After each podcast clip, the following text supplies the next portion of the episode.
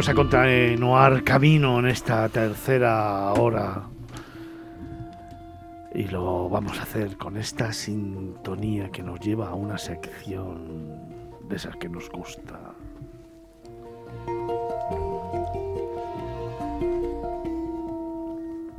¿Qué tal Fernando? ¿Cómo estás? Abrimos otra página más en nuestra Curiosoteca, este álbum donde coleccionamos lugares y rincones curiosos de España.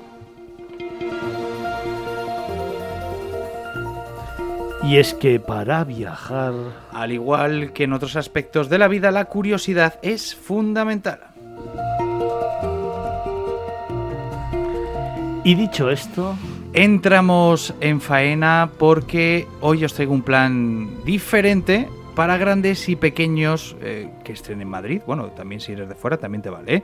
Porque aprovechando las fiestas de San Isidro, os propongo, sin salir de la capital, adentrarnos en la jungla profunda o en manglares o incluso en el Ártico para convivir con los animales que habitan en ellos. Y dicho esto, ¿dónde me llevas? Bueno, nos vamos a conocer las experiencias con animales en Faunia.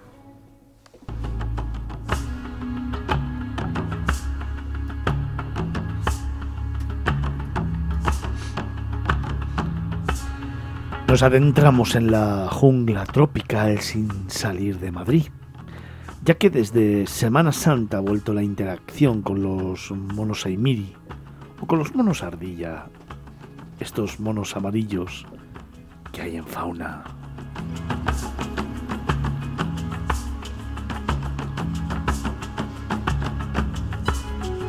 Nos podemos adentrar en el espacio de estos primates, donde tenemos la oportunidad de darnos un paseo por el interior de la jungla, descubriendo a estos animales de cerca, además de tucanes y guacamayos azules.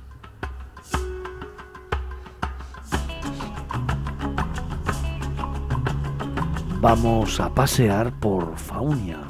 Sí, y solo tenemos que dejarnos guiar por los eh, cuidadores, adentrarnos en las entrañas de la jungla, donde vamos a aprender la vida y las costumbres de estos eh, pequeños primates, así como mm, todo sobre su estado de conservación.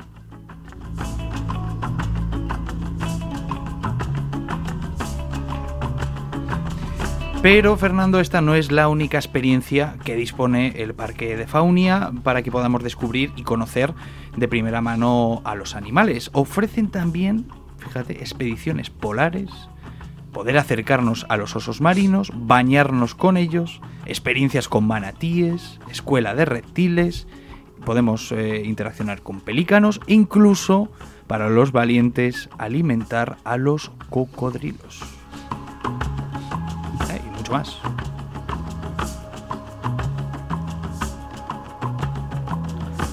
Pues para ese más de medio millón de seguidores que tenemos todos los fines de semana aquí en Miradas Viajeras, hoy hemos querido llamar a María José Cerezo del Departamento de Comunicación de Faunia.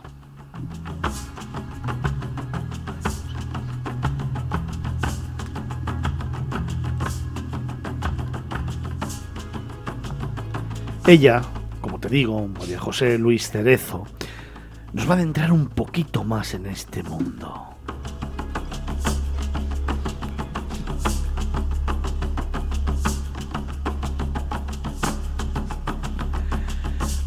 María José, buenos días. Hola, buenos días. ¿Qué tal? ¿Cómo estás? Muy bien y encantada de esta introducción que habéis hecho tan misteriosa y, y rodeada de, animales de todos los continentes. Oye, estamos ante experiencias que las disfrutan tanto grandes como pequeños, ¿no? Sí, de hecho están diseñadas estas experiencias para compartir en familia, en pareja, con amigos, en, eh, por cumpleaños, en comuniones, eso sí, son con, en grupos reducidos, guiados por sus cuidadores para que también entiendan un poco la especie, el animal, eh, su sociabilidad, eh, qué características tiene y puedan disfrutar de la experiencia con los conocimientos del equipo que trabaja con estos animales todos los días y cuida de ellos. ahora que está tan de moda lo mimético, lo que es auténtico, esa magia de lo realmente, de ese realismo que, que nos gusta tanto ahora vivir, en Faunia las experiencias son totalmente inmersivas.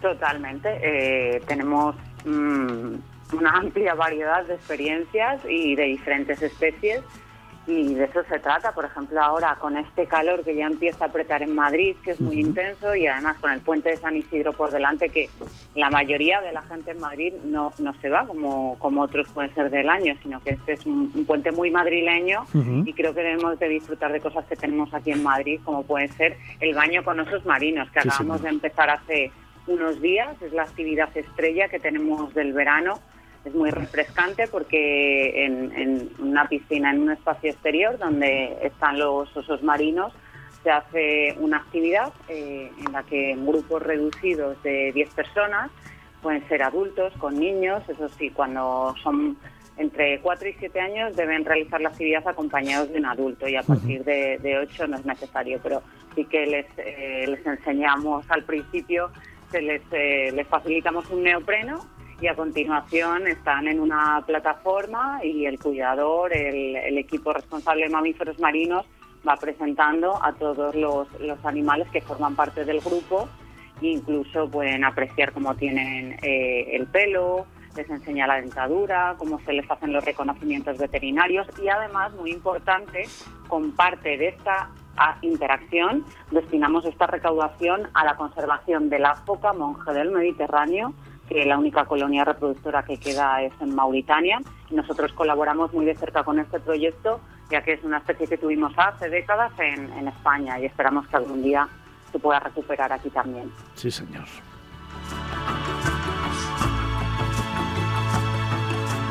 Corrígeme si me equivoco porque creo que son experiencias de entre 20 25 minutos que se van a celebrar, que se van a poder desarrollar en la bahía de Steller y en donde esos pocos afortunados de los que nos hablabas van a poder contactar con el león marino de Steller, con el león marino californiano y con los osos marinos sudafricanos.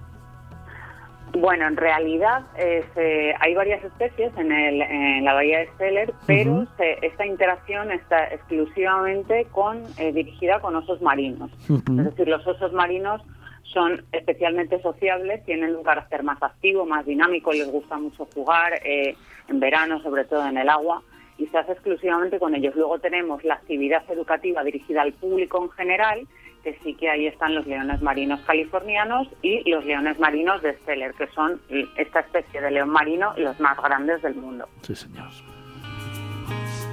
A mí otra de las experiencias que más me apetece, fíjate, disfrutar y compartir es esa experiencia polar, ¿no? En la que vamos a poder disfrutar con esas siete especies de pingüino que habitan en Faunia y descubrir un poquito más de su vida.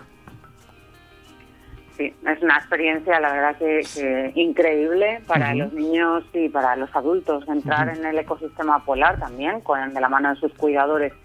Eh, tenemos una colonia de más o menos 100 pingüinos de cinco especies diferentes, de las 17 que existen en el mundo y aquí de lo que se trata es pues explicarles el comportamiento. Ahora están en su primavera, eh, lo que hacen es explicarles el comportamiento que es muy curioso con los eh, las pequeñas piedrecitas, los guijarros que se les facilita cuando se retira la nieve que tienen en invierno, con eso hacen sus nidos y es el comportamiento que empiezan a tener ahora de cría y reproducción. Todos están en parejas y luego observarles, eh, la verdad que es súper curioso porque eh, tienen unos hábitos muy particulares, comen diferentes especies de pescado, se diferencian por el tamaño, eh, por la cabeza. Los pingüinos rey tienen ese penacho amarillo tan espectacular y tan bonito. Los barbijo, por ejemplo, son los más pequeñitos. Y todas estas curiosidades, los huevos, se les enseñan huevos eh, ficticios a los niños para que vean qué tipo de huevos ponen, las plumas, todo.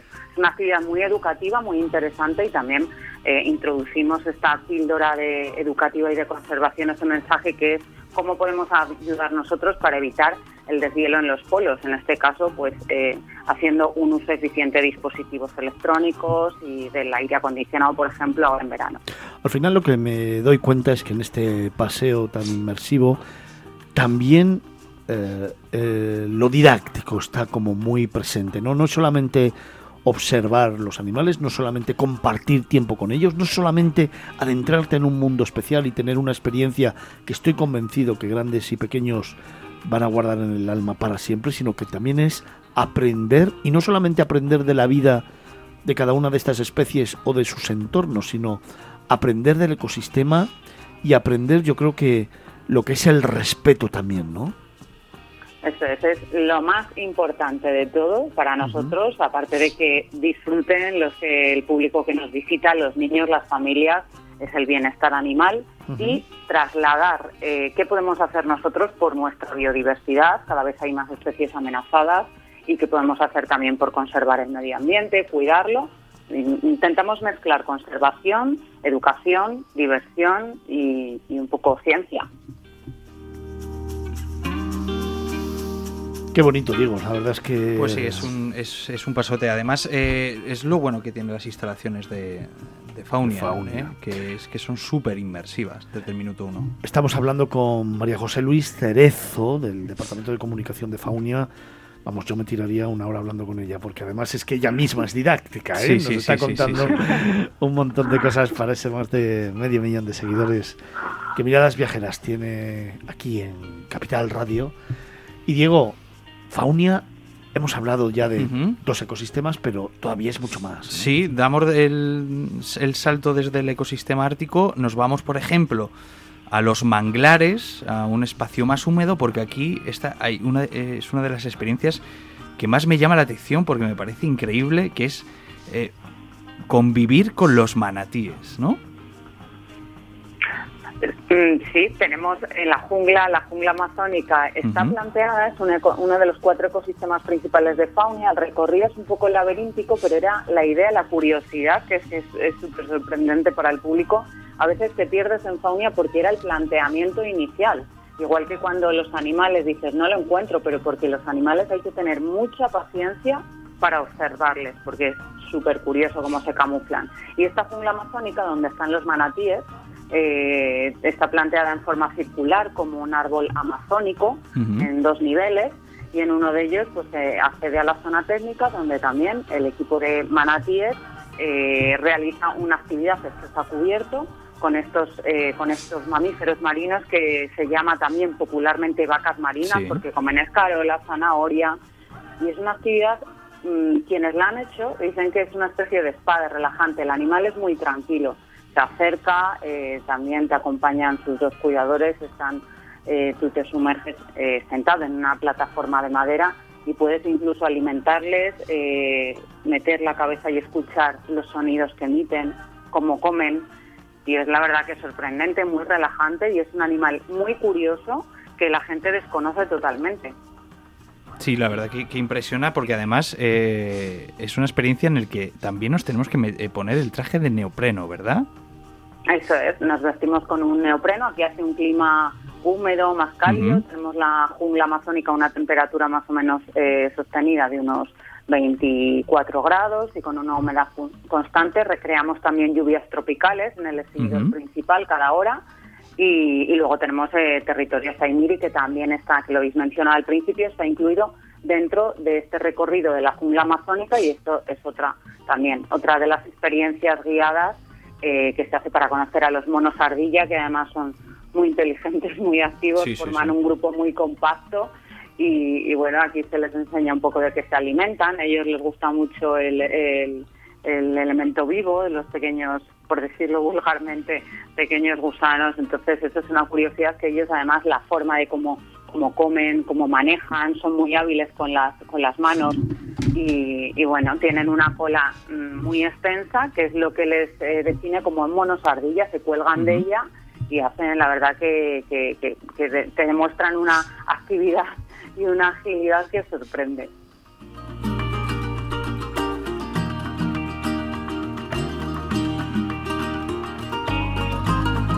Oye, y después de sumergirnos en estas aguas de la jungla, María, nos vamos a ir a la escuela de reptiles.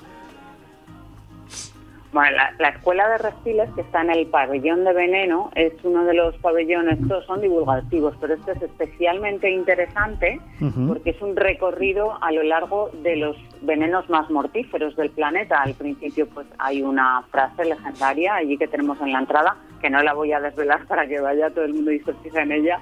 Y a lo largo de este recorrido tenemos desde eh, arácnidos, anfibios, eh, reptiles, eh, serpientes, y luego al final en el, en el recorrido final del mapa mundi ahí hay tres de las, de las serpientes más mortíferas y una exposición preciosa que hemos modernizado, actualizado hace poco de mariposas y escarabajos, que es única y nunca hablamos de ella o no se menciona, pero es espectacular, merece la pena y es única en Madrid.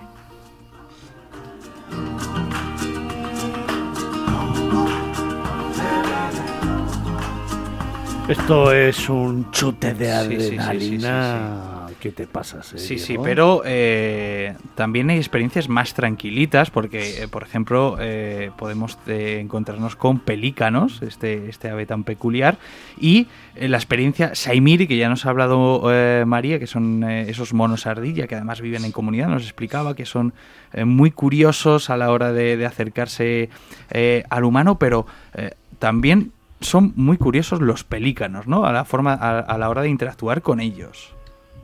Sí, los pelícanos, bueno, anteriormente me he saltado que la escuela de reptiles está dentro de veneno y es en la zona técnica también y se conoce a, en los terrarios especies de cerca del, equipo de herpetólogos que, tienen unos conocimientos fascinantes.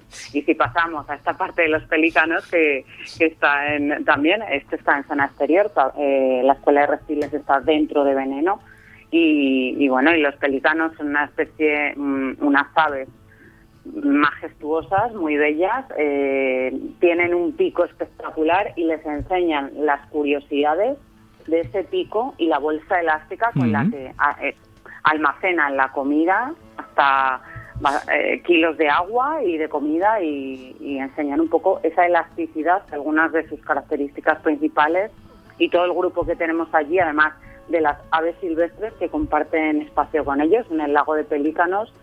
Y bueno, en fin, que, es otra cosa que merece la pena detenerse y si tenéis ocasión esta primavera, bueno, ya casi verano, de disfrutar de los pelícanos, es eh, la verdad que maravilloso.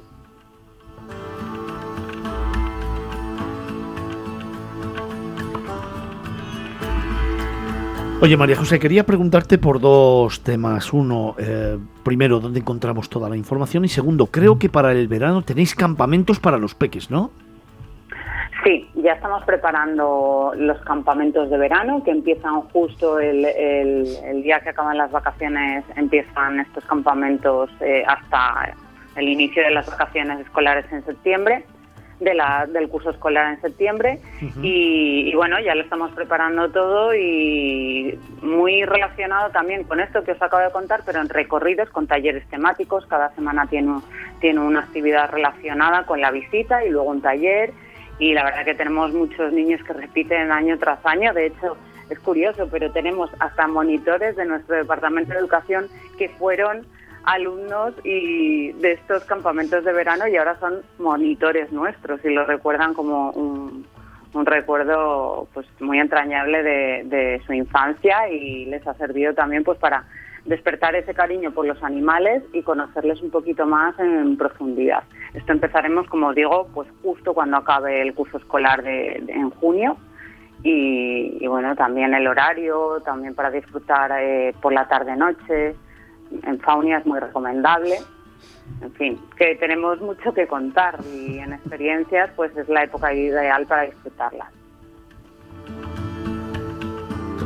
Fíjate qué chulada, ¿eh? Es una chulada que yo le quiero preguntar a ¿eh? María porque eh, yo me acuerdo eh, ya hace unos años, que me imagino que a lo mejor se, se sigue repitiendo, que una de esas experiencias con los peques era eh, pasar la noche en uno de los pabellones, no recuerdo cuál, eh, pero claro, pasar la noche dentro de unos pabellones rodeado de animales también. ¿Se sigue haciendo en Faunia? Sí, sí, de hecho tenemos ahora uno en, próximos días que es dormir con pingüinos. Ah, dormir con pingüinos. Dormir con pingüinos y, a los niños les encanta, se organiza, se suele hacer cuando hay puentes, cuando hay, bueno, en fines de semana de cara de viernes, para que los padres descansen un poco y también los niños estén entretenidos y lo que hacen desde las 8 de la tarde más o menos se les prepara una ruta, una especie de gincana, luego cenan en el parque y luego duermen en sacos de dormir frente a los pingüinos y también ven cómo duermen los pingüinos, se hacen actividad, luego por la mañana ya les van a recoger, desayunan y, y bueno, es una actividad muy divertida para los pequeños y sorprendente porque no todos los días se duermen frente a, a 100 pingüinos. Y sobre todo muy recomendable para los padres. también, también. Felipe, por ejemplo, tú, ¿a cuál de las áreas te gustaría ir? No, es que de hecho he ido. ¿A cuál? Ah, eh, fui con los delfines. Con los delfines. Carlos, ¿tú cuál eliges de las cuatro? Eh, yo soy un amante de los pingüinos porque me parece un animal tan entrañable desde los pequeñitos, pequeñitos que, que tuve la suerte de poderlos eh, ver en, en Antártida cuando visité, súper curiosos, se acercan a ti, te picotean la ropa, los guantes, eh, aunque no puedes tocarlos porque en la Antártida, eh, bueno, en cualquier sitio debería estar prohibido tocar a la fauna salvaje, ¿no? Pero es que vienen a ti. Y, luego pues los he visto en Sudáfrica, en Ciudad del Cabo, los he visto en el Ecuador, en las Islas Galápagos. Eh, es, algo impresionante, realmente. Y además es que tienen una cara súper simpática. Sí, sí, sí. No, es un animal que además demuestra que, que, por ejemplo, a pesar del cambio climático, bueno, se adaptan a prácticamente todos los, los climas. Paloma, ¿y tú dónde eliges ir? Fíjate, yo creo que la parte de los pingüinos es la que más gusta casi a, todo el mundo, ¿no? Los niños alucinan mucho, pero a mí también yo estuve eh, hace tiempo ya, cuando mis hijos eran más pequeños, y a mí la zona de los pájaros me, sorprendió muchísimo, ¿no? me pareció espectacular espectacular. Pero mm. sí es verdad que lo que dice Carlos, que los niños se quedan mucho con el rollo de los pingüinos porque les parece diferente, pero la parte de los pájaros es, impresionante. Eh, es muy bonita, es muy bonita. Pues yo prefiero la de los venenos, que los reptiles. El pingüino no deja de ser un ave, es un pájaro que no vuela y que nada mejor que muchos peces. Y por cierto, estoy diciendo y, voy a corregirme un poco. Estuve hace tiempo porque mis hijos eran pequeños. Es que no es un sitio donde ir con hijos solamente pequeños. Es que, es un sitio que hay que volver porque efectivamente lo ves desde otra perspectiva. Y porque el gusto también por los eh, animales es que eso, no, tiene que ver con... que sí que es verdad que a veces te esfuerzas más cuando los niños son pequeñitos para que descubran cosas, pero que son, son cosas que no solamente hay que ir con niños pequeños. Sí, sí, sí, Tengo que ir con los tertulianos de este programa. Que pues, está pues no está mal. Pues pero que nos hacemos un radio Fíjate la cantidad de cosas y de sonidos que se pueden escuchar desde allí que podemos transmitir. Yo lo hice con los hijos de Mercedes, y nos metimos allí y lo que eran, hace ya años eran pequeños y, los niños encantados. De Yo os voy a llevar a todos. Nos llevas, jefe, que Os voy a llevar a todos y voy a ver si por fin puedo escuchar los sonidos del silencio. Pues allí María el José silencio es una buena no. opción, ¿no? Allí el silencio no, porque hay sonidos de todos porque los tipos, estos no pero se callan no. ni debajo del agua. Ojo, Ah, que podemos vale. dar, los cocodrilos hay peligro, que podemos dar los de comer. Os dejo ahí, ¿eh? Si es lo que quiere, llevarnos allí y, y mirar, mirar, ese, mira ese reptil, qué, qué cosa más bonita. Y, ah, ¿qué es? Y es un cocodrilo, y te pega un mordisco y ya. ¿eh? Liquida, liquida a los tertulianos. Un empujoncito y... ¿eh? ¿Te das cuenta? Oye, dejadme que os cuente que estamos hablando con María José Luis Cerezo, del Departamento de Comunicación de Faunia, que nos ha acercado un poquito más a estas áreas, en esta curiosoteca que nos ha traído Diego Ruiz. Y dejadme que le pregunte a María José, que ha sido todo un placer hablar con ella y desde luego que nos vaya contando estas historias, dónde podemos encontrar toda la información de Faunia y fundamentalmente dónde todos aquellos que nos están escuchando pueden inscribirse o sacar las entradas. Pues es muy fácil. Eh, lo tenemos en faunia.es y además eh, ahí se puede acceder a todas y reservar las experiencias, la entrada, eh, consultar los campamentos de verano que empezamos el 27 de junio, incluso eh, solicitar inscripción a través de la web. Todo es muy sencillito y, y está todo de forma digital para que sea lo más cómodo posible y no tengan que utilizar papel y también un poco ser más sostenibles. Ahí lo tenemos todo en faunia.es. Oye, María José, como colega de profesión, ¿dónde me aconsejas que lleve a todos estos? Yo quiero ir A los cocodrilos. Podéis veniros a dar un baño con osos marinos. Que eso está muy guay. Claro. Y además ahora que aprieta un poco el calorcito, pues la verdad que es una actividad que ya os digo, es el- la número uno del verano. Pero escucha, tú me garantizas que van a tener una experiencia inmersiva. Van a tener una experiencia inolvidable. Inolvidable. Pobres osos marinos. Yo me quedo, yo me quedo con los manatíes. Es eh, que tú no sabes las especies que yo tengo aquí, María José, de verdad, no lo sabes. En peligro de extinción también. Diego, me ha encantado esta curiosa. Es que es muy bonito, es muy bonito. Yo de Faunia eh, tengo muy buenos recuerdos desde pequeñito eh, y creo que además el reino, a mí me gustan mucho los animales y creo que la labor que hacen desde Faunia y muchos eh, zoológicos eh, hay que cuidarla. creo que es la labor que hacen hacia la sociedad de educarnos, de entender, de quitarnos esa idea de que somos un ser superior. Eh, hay que mantenerla y hay que acercarnos a, a estos animales, convivir con ellos y aprender mucho, mucho, mucho, mucho de estos animales. Oye, pues déjame. Se aprende mucho de los animales, ¿eh? Muchísimo. Yo cada día no me, no me dejo de sorprender y además es que hay especies que dices, no tenía ni idea que esto existiese. Tenemos en Misterios Bajo Tierra, solo os digo dos animales, para que también les pique la curiosidad a, a los oyentes y a vosotros, la rata topo, por ejemplo rata topo. que, es- que habita en las cuevas, que es ciega, es inmune al cáncer. Eh, también hemos hecho colaboraciones científicas en torno a la ratatopo y el ajolote, por ejemplo, es un anfibio que se regenera el mismo. Es muy curioso y también está en Misterios Bajo Tierra. Os invito a que vayáis a verlos. Pues iremos, claro, claro que sí. María José, muchísimas gracias por haber estado con nosotros este ratito, esta mañana de sábado. Supongo que San Isidro será un momento importante para recibir a todos los visitantes. Así que nosotros esperaremos un poquito más para ir. Y ya te Lo tenemos los- aquí al lado. Ya te los soltaré. En uno de estos fines de semana te los suelto allí un poco y. Luego hay una zona de animales de granja que a lo mejor también Igual os viene bien también. nos viene bien. María José Luis Cerezo, del Departamento de Comunicación de Faunia. Gracias de corazón. Un beso muy, muy fuerte. Muchas gracias a vosotros y feliz San Isidro. Igualmente. Diego, recuérdame esa página web de Faunia. Nada, pues tienen que entrar en faunia.es, ahí encontrarán una, un apartado que pone experiencias y dentro de ella interacciones. Y nada, simplemente eh, que echen un ojo a la que más les apetezca y ahí pone precio, horario, calendario y apuntarse y disfrutar.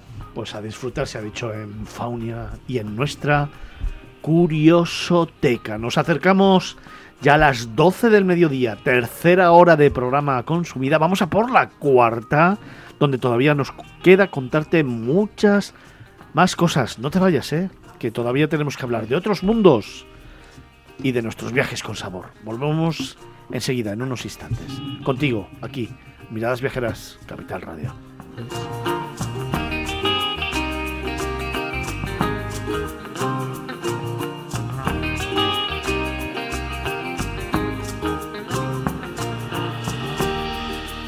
Miradas Viajeras en Capital Radio.